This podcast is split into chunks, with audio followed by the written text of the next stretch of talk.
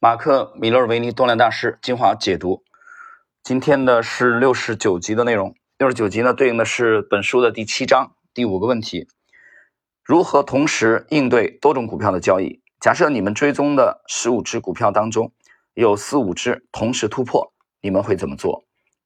米勒维尼回答：我在超过三十年的交易生涯中，还未曾碰到过五只股票在同一时间。在同一时间突破的情况，有时候好几只股票在接近的时间内相继突破。当然，你也可以预先在突破点设定这个停止的买单。Darian，针对所有我感兴趣的股票，我都预先设定买进或加码的警示的通知。如果这些股票同时突破，我会根据盈利的状况和以往的价格行为来进行排序。优先买进潜能最大的股票。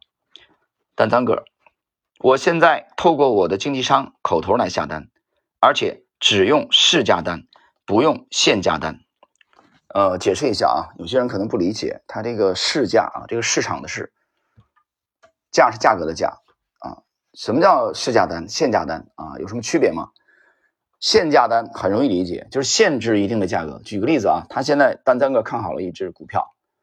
对吧？现在这个股票，比如说现在是五十八块七毛五啊，那么单三个给给他经纪人一个指令，这个股票啊，我不能超过五十九块去买进，我不愿意这个付出高于五十九元的价格买进，这就是限价单，他给他一个限制啊，一个上限，不能高于这个买进。举例子啊，但另外呢，讲的第一层就是戴维润这个单三个讲的是我用市价单。什么叫市价？当时的价格啊，当时的价格，当时什么价？当时一百七十块，那么就一百七十块，不管。所以那一刻，单三个考虑的更重要的是进场抢一个位置更重要，而不是去纠结我能不能去省个一块钱啊，一美金，能不能省个半美金。所以价位的高低已经重要性排在其次了，最重要的是。进场，进场，所以这是趋势投资一个很重要、很重要的风格啊，很突出的特点。他要做的是势头，这种突破向上的势头。他更担心他没有这个位置啊，因为去纠结省那零点五美金、省零点二美金啊、省一美金，因小失大。但你如果是价投的话，就不存在这个问题啊，因为它它的呃建仓期可能会比较比较长一些。啊，它更多的可能是一个区间啊，去去买进，所以这个是正好你可以看出来这个风格。所以他讲的这个市价单啊、限价单，我们这里解释一下，有些听友可能听不清楚啊，或者读书的时候不太明白。接着，为了在必要的时候快速行动，我过去使用过不同的经纪商的和平台。呃，他这里讲了几个美股的平台啊，我觉得对 A 股的投资者来说意义不大。呃，比如说他使用了一个这个 Sona 之类的演算法啊，程序交易，到头来我们还是偏爱手动的交易，因为这样能够更好的让我感受股票的价格行为。我的经纪商和我都已经停止使用我们的系统，而大部分时候我们的速度仍然足以满足我的需求。最后一位，马克里奇二世，我设置了警示，一旦出现任何可能买进的股票，就会通知我。因为我想知道我所关注的范围内有多少只股票表现良好，并且触及了我所认为重要的价格点。另外，有一些股票是我在开盘时就已经认定要买进的，另一些则要看我的整体风险偏好和当时的交易的表现，再决定是否买进。如果某只股票是我决定必须买进的，那么我无论如何都会买进。如果好几只股票同时突破，超过了我的风险容忍度和手上持有的现金量，我通常会买进那些依照我的标准排名最靠前的股票。最后，我有时候会做是做一些调整，缩减某一个不赚钱的持仓，或者卖掉全部，以便腾出空间给另一只我比较喜欢并且正在突破的股票。不过，我试着让股票本身帮我决定该买什么。停顿一下啊。让股票本身决定，什么意思？啊，股票本身怎么决定呢？他讲的意思和这个 CIS 股票投资术的这个第十六集啊，我今天刚更新的那个内容其实是契合的。股票投资术 CIS 在那里边讲向市场学习，他学习的就是价格，对吧？Price 这个里边已经包含了足够的信息了啊，就是你别给我扯什么基本面了，那基本面已经在里头了。你能不能看懂价格？你能看懂价格？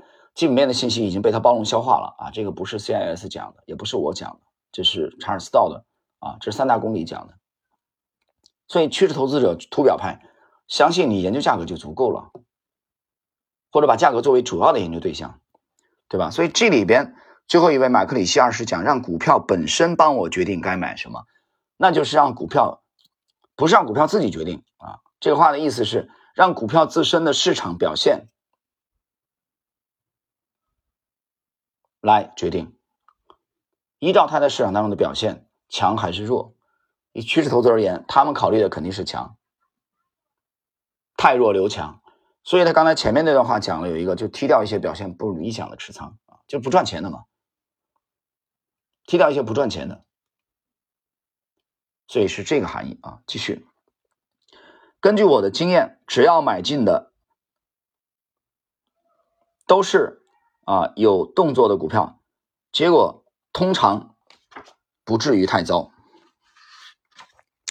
这个话的翻译的问题啊，翻译的问题，这个这个翻译它这个本身的这个翻译的意思啊，我的理解这里边它其实想讲的，我从上下文的这个来推断啊，文字来推断，我觉得这里想表达的意思应该是活跃。啊，交投比较活跃的，通常不至于太糟啊。所以这是今天我们第七章的第五个问题啊，思维的解答。我觉得这个问题不难的啊，这个问题其实相对是比较比较简单的，就是就分批买进的问题。但是我不知道这个原版这个书啊，这个读者提问是什么样的读者？我是机构投资者的话，我还可以理解啊，机构投资者资金量比较大嘛，啊，像四位大师提这个问题。但如果是散户的话，我觉得这个问题其实是多余的。